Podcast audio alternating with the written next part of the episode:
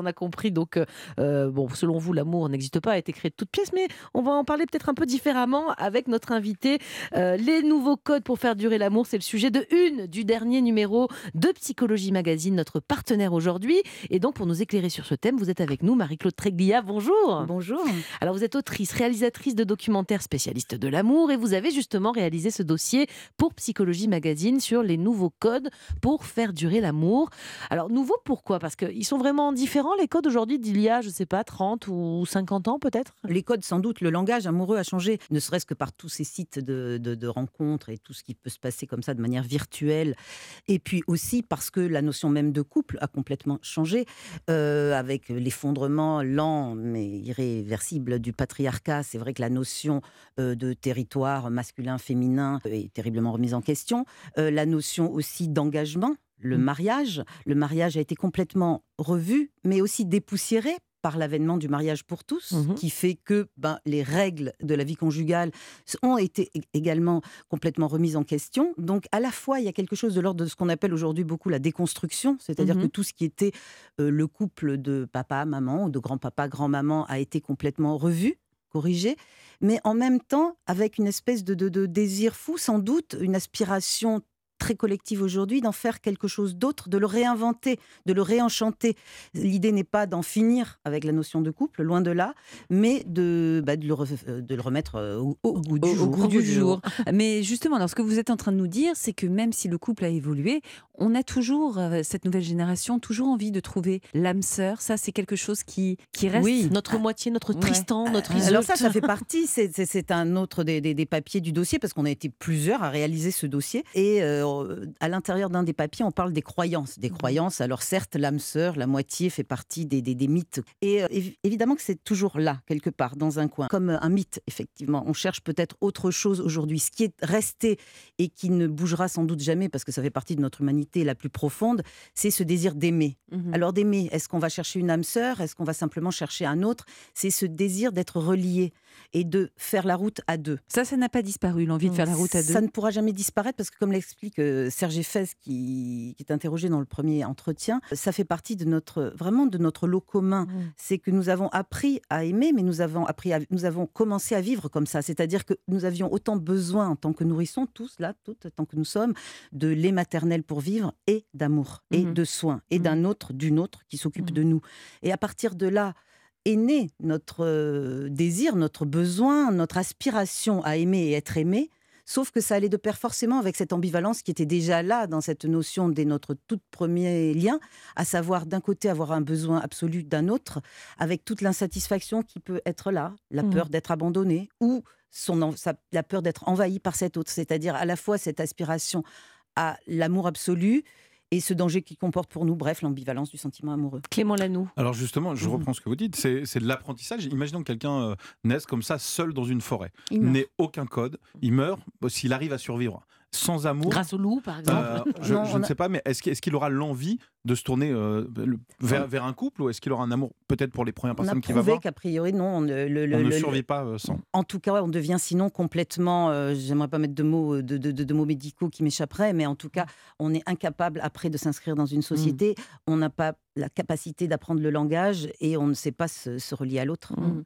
Alors justement, l'autre, est-ce qu'on peut, est-ce que c'est d'actualité de dire les autres? Est-ce que le couple à deux, euh, là encore, c'est quelque chose qui est remis en question? Parce qu'on entend parler mmh. des troubles, mmh. on entend parler. Euh, de... Il a pris un coup de vieux le couple à deux. Hein, peut-être. J'en sais rien, c'est la bah, question que je me pose. Ça, justement.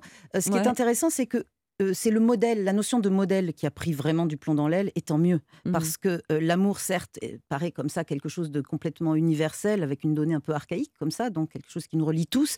Et en même temps, ce, ce qu'on a gagné aujourd'hui, c'est le droit de le vivre de mille et une façons, pourvu qu'on s'aime. Et l'amour peut demander même dans une même vie, on mmh. observe qu'on n'aime pas de la même manière divers partenaires. Et Mais euh, c'est acquis qu'on aura, pour les gens que vous avez interrogés, c'est acquis qu'on aura plusieurs partenaires. ça, ce n'est pas acquis. C'est acquis qu'éventuellement on peut, Mmh si l'amour s'est achevé, si, si, on n'arrive plus à le vivre avec un, une, et que euh, on va mmh. vers quelqu'un d'autre. Mais euh, ce qu'on peut observer, surtout quand on interroge les, plus jeunes, et les thérapeutes en parlent aussi, c'est qu'il y, y, a quand même une aspiration dans la jeune génération, peut-être contrairement à la génération juste d'avant, qui a voulu faire exploser le modèle de fidélité, d'un amour pour toujours, etc., qui étouffait un petit peu le lien amoureux dans un lien conjugal. Euh, qui à l'origine est quand même coniugus, vous savez, les jougs des bœufs. Là, mmh. Donc il y avait cette image d'enfermement ou de côté petit bourgeois, de convention du couple. On a fait exploser tout ça dans les années 70, euh, allons, pour faire simple. Euh, et il y a toute une génération qui a souffert de ces couples divisés, recomposés. Et, et une génération pareil pour faire un peu simple, mais qui aspire à essayer de faire mieux que les mmh. parents. Et euh, essayer d'envisager de, de, un couple pour toujours, c'est quelque chose qui fait plus tellement sourire aujourd'hui, mmh. qui est un rêve. Alors, de là à dire que c'est facile, euh, mmh. pareil, Serge Fès nous disait à quel point euh, c'est une aspiration, certes très là en ce moment, mais de plus en plus difficile à vivre, avec notamment tous ces mythes qui circulent mmh. autour, que peut-être quelqu'un de mieux serait fait pour nous, toujours avec mmh. les sites de rencontres qui vous proposent. Et puis c'est normal, mmh. l'algorithme. Bah, c'est sûr que par rapport à quand on était célibataire, euh, Mélanie, vous imaginez le si, choix on était, est plus vaste, si on était sur le marché maintenant oh, bon, On n'est pas sur le marché. on n'est pas sur le marché, mais c'est fou, non c'est fou. On peut rencontrer qui on veut maintenant. Absolument. Et puis avec toujours cette idée qui et plane. n'importe où. Pas, qu'à côté de chez nous, quoi. C'est ça. Absolument. À l'autre bout du monde, et puis vivre cet amour de mille et une façons aussi et avec cette idée que peut-être un autre va vous correspondre encore mieux. Donc, faisant mmh. planer encore plus mmh. cette insatisfaction, puis c'est comme ça que marche l'algorithme, c'est prévu pour vous combler, mais suffisamment, mais pas suffisamment pour que vous y retourniez et que vous en cherchiez un autre. Donc, avec tout ça qui plane, euh, et aussi, de toute façon, toutes les injonctions contradictoires de notre époque, ça peut être plus difficile, certes, de durer, mais mmh. l'aspiration est toujours là, ouais. Et c'est possible, on va détailler les choses dans un instant. Vous restez avec nous, Marie-Claude Tréglia, et vous qui nous écoutez sur Europe 1, faites de même. On s'intéresse aujourd'hui au nouveau code pour faire durer l'amour. Quelle est votre recette, votre secret, si vous en avez un, vous? On y revient dans quelques minutes sur Europe. Europe 1, bien fait pour vous. Gomez, Julia Vignali. De retour dans votre émission Feel Good Mieux Vivre, on vous propose aujourd'hui de décortiquer ensemble sur Europe 1 les nouveaux codes pour faire durer l'amour. C'est un dossier en partenariat avec le dernier numéro de Psychologie Magazine et c'est vous, Marie-Claude Tréglia, journaliste, qui avez enquêté pour ce dossier. Alors Marie-Claude, on a l'impression que pour faire durer un couple, il faut beaucoup de travail et même de la chance d'ailleurs, quelque part. Pourquoi ça nous semble, nous, aussi difficile? On est peut-être plus autant prêt qu'avant au compromis. Qu'est-ce que vous en pensez? Oui, oui, oui, euh, c'est c'est tout ce qui est expliqué dans, dans cet entretien avec ce, psychothérapeute qui rencontre régulièrement des couples. Comme il nous dit, ce qui est surprenant, ce sont des couples de plus en plus jeunes, pas forcément en âge, mais en durée. Mmh C'est-à-dire que euh, avant, il m'expliquait, il voyait des gens qui s'usaient, enfin des couples qui s'usaient au, bout, de 20 ans. Voilà. Là, des couples au bout d'un an, deux ans, trois ans, parfois viennent le voir déjà en difficulté. Et ce qui est en cause, entre autres, c'est notamment dans, notre société cet avènement de l'individu tout-puissant.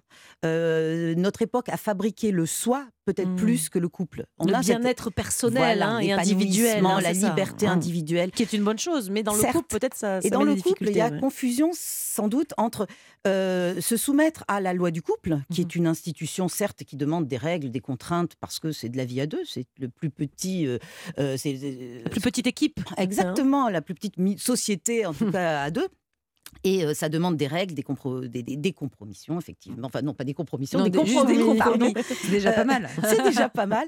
Et euh, aujourd'hui, il est beaucoup plus difficile d'accepter d'accepter cette soumission à la règle, comme si se soumettre à la règle du couple était mmh. se soumettre à l'autre. Et mmh. dans une société qui, par ailleurs, remet en question les rapports de pouvoir, notamment masculin-féminin, et notamment dans le couple, c'est très difficile de se dire que peut-être cette...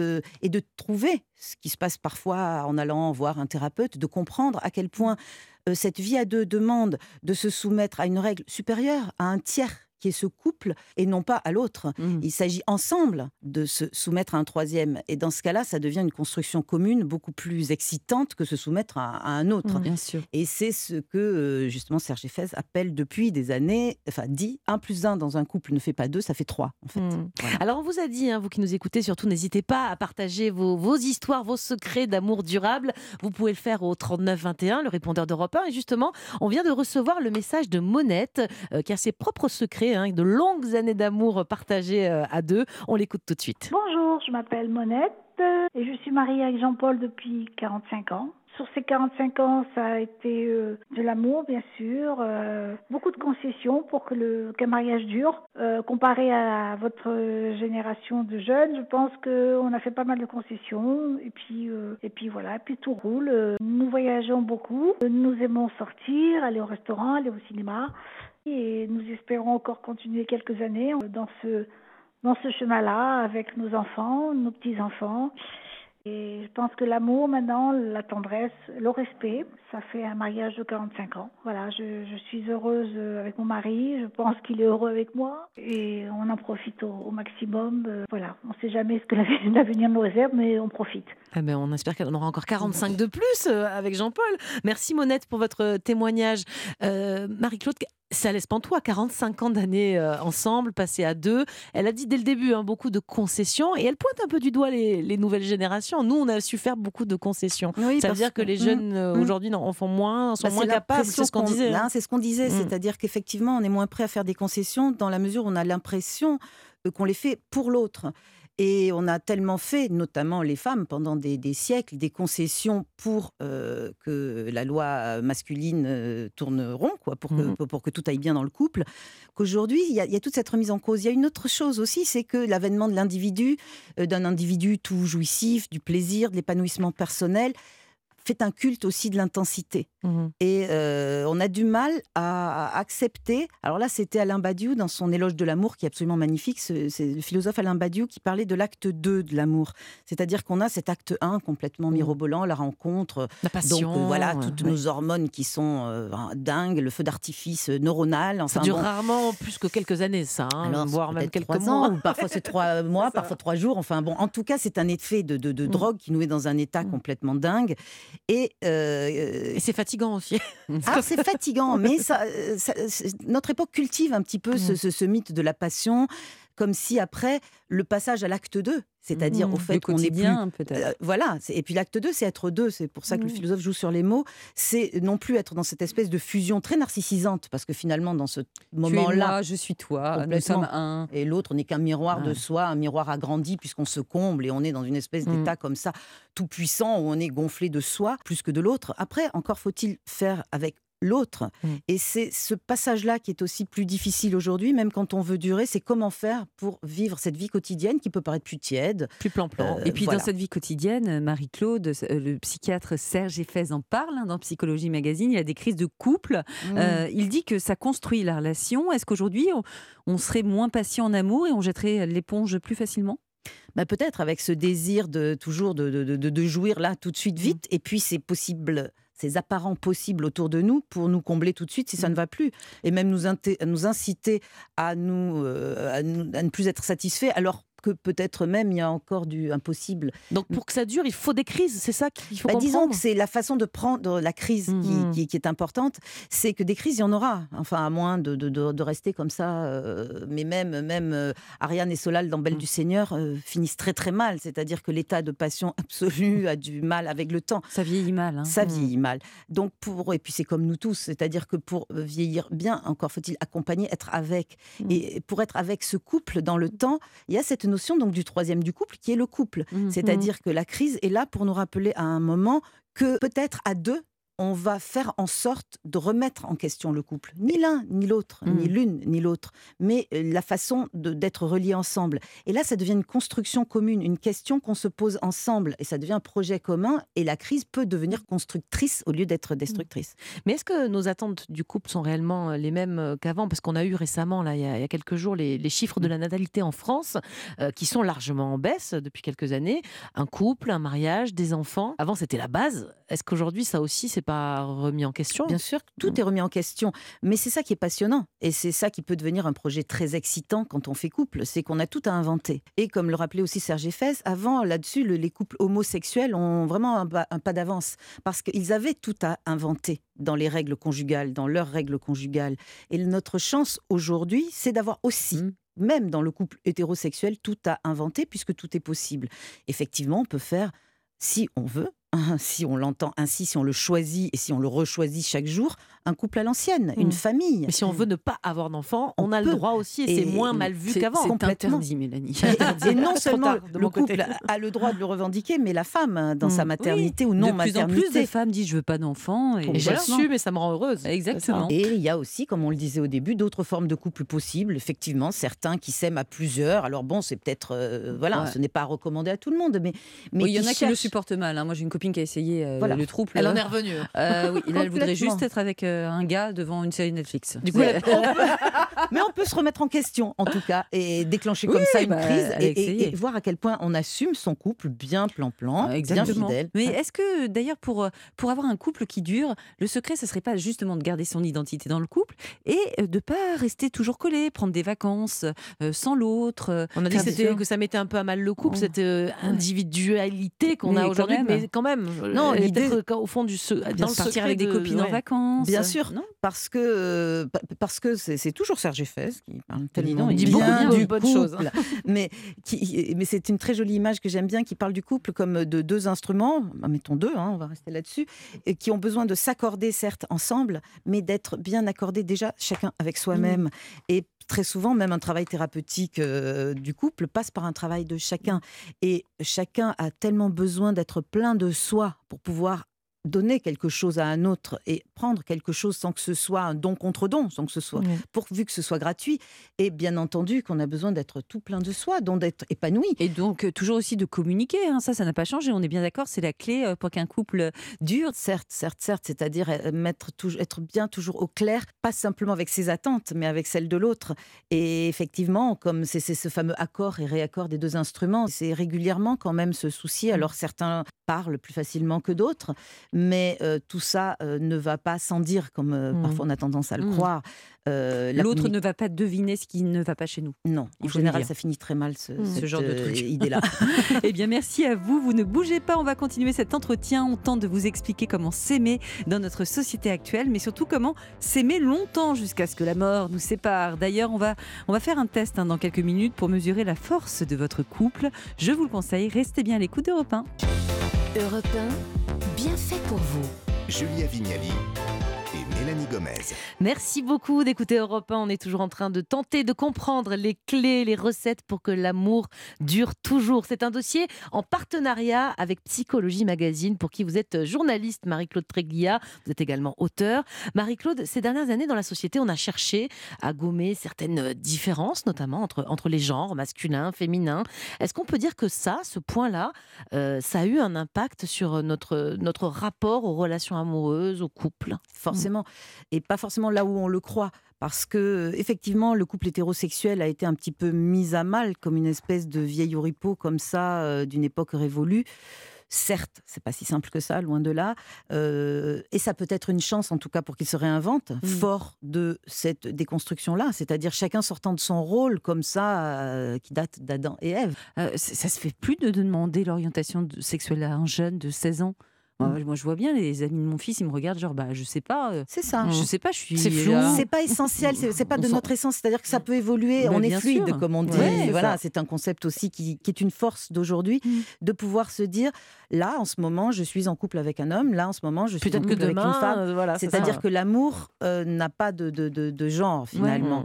Mais euh, c'est vrai que en tout cas, c'est une chance aussi pour le couple hétérosexuel de se réinventer avec d'autres façons de jouer les rôles euh, Mm. du masculin euh, et du ils aiment moins dire hétéro, bi, ils disent euh, pansexuel. Hein, c'est euh, Oui. j'aime les gens, quoi. Oui, c'est ça, j'aime le les gens qui ouais. soient indépendamment, même s'ils sont transgenres, même s'ils ne sont pas binaires, etc. Le pansexuel, c'est par-delà C'est un peu compliqué bisexuel. parfois pour nous, mais. euh, voilà, ouais. effectivement, ce sont.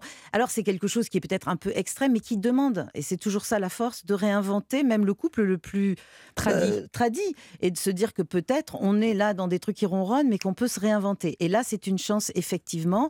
Euh, par ailleurs, ce qui est intéressant aussi, c'est de voir comment. Alors là, ça a peut-être mis un peu le feu aux poudres. Le fait de travailler sur cette égalité absolue, sur le fait on est tous pareils finalement, pas de masculin et de féminin qui tiennent. Là où ça a pu attiser le feu, c'est que tant qu'il y avait des genres très, enfin vraiment, voilà, chacun avait son territoire et notamment son territoire de compétences. Mmh.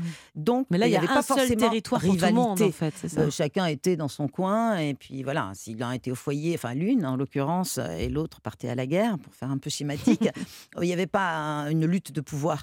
Alors qu'aujourd'hui, non seulement du point de vue du, travail, de la rémunération, mais aussi du sentiment amoureux, il y a égalité. On va, on mmh. tend vers cette égalité, ce qui met un peu le feu aux poudres, parce que du coup, ça crée effectivement de la compétitivité à l'intérieur du couple. Dans le meilleur des cas, elle mmh. peut devenir aussi source de, renouveau. Alors, dans cette émission, vous le savez, on essaie de, de trouver les différentes façons de faire durer le couple, et nous sommes rejointes en ligne par Véronique Cohn, psychologue et psychothérapeute. Bonjour Véronique. Bonjour. Dans le dossier de Psychologie Magazine, vous distinguez quatre forces motrices du couple. Il y a même un test à faire pour savoir laquelle nous correspond. Et on, parlait tout à l'heure de résilience. Euh, pour vous, traverser des épreuves, ça peut souder un couple, le rendre invincible envers et contre tout? Ah oui, complètement. Je suis complètement d'accord du bon usage des crises et de, de la transformation, hein, comme on, on, a parlé tout à l'heure de, de fluidité. Euh, il peut y avoir des moments vraiment de, même de séparation, hein, euh, et puis euh, peut-être euh, par la communication euh, remanier le, le, couple sur d'autres bases, revoir les réactivités aussi qui se sont opérées, parce qu'en général c'est ma blessure tape sur ta blessure, et à ce titre-là, à un moment donné, ça s'enflamme tellement, il y a tant d'insécurité que la séparation arrive comme ça, comme un passage à l'acte. Et si le couple est capable de, de communiquer après, une fois que c'est un peu désenflammé, mhm. il peut y avoir ces facteurs de résilience qui peuvent vraiment euh, aider le couple à se rebâtir, mais sur d'autres bases. Euh, autre composante importante, évidemment, dans le couple, c'est la, sexualité épanouie. On n'en a pas encore parlé jusque-là. Euh, la sexualité, ça peut être vraiment le, ciment d'un couple, même sur le long terme, parce qu'on disait tout à l'heure, la passion sexuelle qui est dévorante, elle passe en général, pour passer à quelque chose de peut-être plus plan-plan, mais au niveau de la sexualité, alors c'est quoi le secret? Bah, c'est-à-dire qu'il y a des couples qui particulièrement sont depuis le début cimentés sur la sexualité. Alors c'est pas tous les couples, mais certains couples euh, ben c'est comme ça que ça se passe. Et euh, ils vont se retrouver à cet endroit-là toujours et encore hein, même si euh, vous avez dit tout à l'heure euh, de manière générale qu'il y a une usure une lassitude avec le temps au niveau de la sexualité épanouie eh bien certains couples par, par exemple vont être eux toujours cimentés là-dessus. Mmh. et, et c'est ce qui va faire le fait que le reste de les autres conflits les autres thématiques difficiles vont être mais ça ça à marche, la traîne en fait. ça marche jusqu'à la fin de sa vie enfin parce que c'est le problème de la sexualité. c'est comme ça qui moi j'en connais hein, qui ah sont vraiment cimenté depuis le début. Jusqu'à 80 ans, ça peut durer avec ce ciment-là Ouais. Ah oui, ah bah Parce que parce que il euh, y a une connexion particulière à cet endroit-là, dans le charnel. Euh, vous savez que ça peut être une porte d'entrée vers le mystique, euh, la sexualité. Hein. Bah, bien sûr. Il y en a qui font du tantrisme, qui, qui partent très très loin. exactement. Bah, ils ont du bol. Euh, sinon, un peu à l'opposé, il y a la complicité intellectuelle qui repose, j'imagine, sur la communication, l'échange. Ça aussi, ça peut faire cimenter un couple jusqu'à la fin de ses jours? Oui, oui, tout à fait. Alors de nouveau, vous connaissez le, terme des sapiosexuels. Hein. Mm. Alors c'est ça, c'est des, des, profils de personnalité qui euh, sont cimentés sur l'intellect, les concepts, l'intellect, euh, la nourriture intellectuelle. Et donc il y a de la connexion à cet endroit-là, hein, mental à mental. Et, et c'est ce qui va les nourrir et les mm. unir, euh, presque plus en priorité par rapport à d'autres champs comme comme la sexualité ou la communication. Ah oui, oui, il y a des personnes ce que je suis en train de comprendre, orientées, intellectuelles. Ce que je suis en train de comprendre grâce à notre entretien, c'est que ce qui compte finalement, c'est le ciment, quel qu'il soit. Ça peut être la sexualité, ça. peut être euh, Mélanie, elle adore la, bouffe et son mari aussi, par exemple. Est-ce que ça peut être ça L'humour, ça suffit pas. Ça, suffit pas. C'est ce qu'on a ah appelé avec euh, Marie-Claude les valeurs communes, mais euh, ça va pas suffire ah, en général. Que la nourriture, ça va pas suffire. Mais les, les grands ciments, 19 ans de vie commune, 19 ans de vie commune qui ne sont pas basés que sur la nourriture, hein, je, vous rassure. Euh, on dit aussi qu'ils se ressemblent, s'assemblent. C'est vrai qu'avoir des, valeurs communes, vous en parliez, c'est important pour un couple. Est-ce que ça, c'est quelque chose qui est très important dès le début? Moi, j'ai l'impression que les valeurs communes, on peut aussi euh, les fonder au fur et à mesure. Tout à fait. Les valeurs communes, elles sont souvent euh, évolutives. Mhm. Hein, au départ, on peut aimer euh, les voyages et puis après, euh, ben, on va partir sur euh, des opinions politiques ou autre chose. Ou Parce que je trouve qu'on déteint, je parle de mon expérience personnelle peut-être, mais je trouve qu'on on déteint l'un sur l'autre aussi un petit peu. Et des valeurs qui m'étaient pas familières peuvent le devenir au bout d'un certain nombre d'années. Alors moi je dis pas on déteint, je dis on s'enrichit. C'est plus Ah, joli c'est comme plus terme. joli, oui, c'est vrai. Eh bien, merci beaucoup, Véronique, d'avoir répondu à nos questions au micro d'Europe 1. Marie-Claude, dans le, dans le dossier de Psychologie Magazine, il y a une partie dédiée aux mythes et croyances pour être heureux à deux. Euh, par exemple, justement, les, les contraires s'attirent. Ou avec l'amour, il ou elle changera. Tout ça, il faut s'en débarrasser ou il y a tout de même un peu de vérité dans ces mythes? Bah, C'est comme dans tous les mythes, il y a un fond de vrai. Ce qui est faux, c'est d'en faire une généralité, une valeur absolue. Et c'est pas parce que, effectivement, de temps en temps, euh, ben, deux personnes qui se ressemblent s'attirent ou deux contraires s'attirent, ou euh, qu'on a. euh, il y en a quand même qui sont aussi des fantasmes. L'idée qu'on va sauver quelqu'un, qu'on Mm. va être d'un coup, ou qu'on va changer l'autre. C'est-à-dire que ce- il y a quelque chose de vrai, c'est qu'on a l'idée qu'on pourrait peut-être le faire, mais on se bouffe la vie avec ces idées-là. On, on s'empoisonne, en Mhm. fait, la possibilité de vivre dans le concret, ce qui est d'être ouvert à ce qui est en train d'arriver là et d'inventer ce qui va se passer. Euh, la croyance, c'est ce qui nous emprisonne dans du connu au lieu de nous ouvrir vers le bah, vers l'inconnu, qui est cet Mhm. autre et cette aventure à deux qui va nous accompagner euh, vers autre chose. Bon, allez, pour terminer, Marie-Claude, euh, pour beaucoup, on l'a dit, euh, l'amour dure toujours. Ça, rime soi-disant avec passion, mais on sait qu'au final, le côté routinier de, de l'amour, ça a ses avantages aussi. Euh, pff, honnêtement, si on y trouve son compte, il n'y a pas de honte à ça, à aimer la routine, quoi. Mais c'est magnifique d'aimer la routine. Ça demande quand même justement un Avec travail Julien, on sur- adore la Non, routine. moi j'adore. Mais- Vous savez que parfois je, je- je suis émue en montant les escaliers de chez moi et en entendant le, le, le son de la télé et l'odeur de la bouffe en me disant bah, j'ai la personne qui m'aime qui m'attend à la maison. Complètement, mais complètement. Moi, Et même si c'est pareil tous les jours. Mais j'ai entendu des Ah, témoignages. la même chose tous les jours. Ah, mais j'ai entendu des témoignages magnifiques là-dessus, sur le bruit de la clé dans la serrure, qui et tout ça. C'est quand même une aspiration, ça très profonde. Aussi, nous sommes des êtres faits pour la stabilité, pour la routine. Le tout, c'est d'en voir la poésie. Et ça, ça demande euh, quelque chose d'être créatif, mais d'être soi-même créatif et de ne pas tout attendre de l'autre. Mais on peut l'être ailleurs. Moi, je trouve que quand on a une belle stabilité dans son couple, on est d'autant plus créatif aussi dans son travail. Complètement. Vous Bien entendu, c'est le pilier, c'est la stabilité. Mm. Mais quand je dis créatif, c'est d'être créatif dans la façon de le voir. Aller acheter le pain, descendre acheter le pain, le rapporter, partager des Un jour une tradition, un jour une baguette. On change. c'est ça.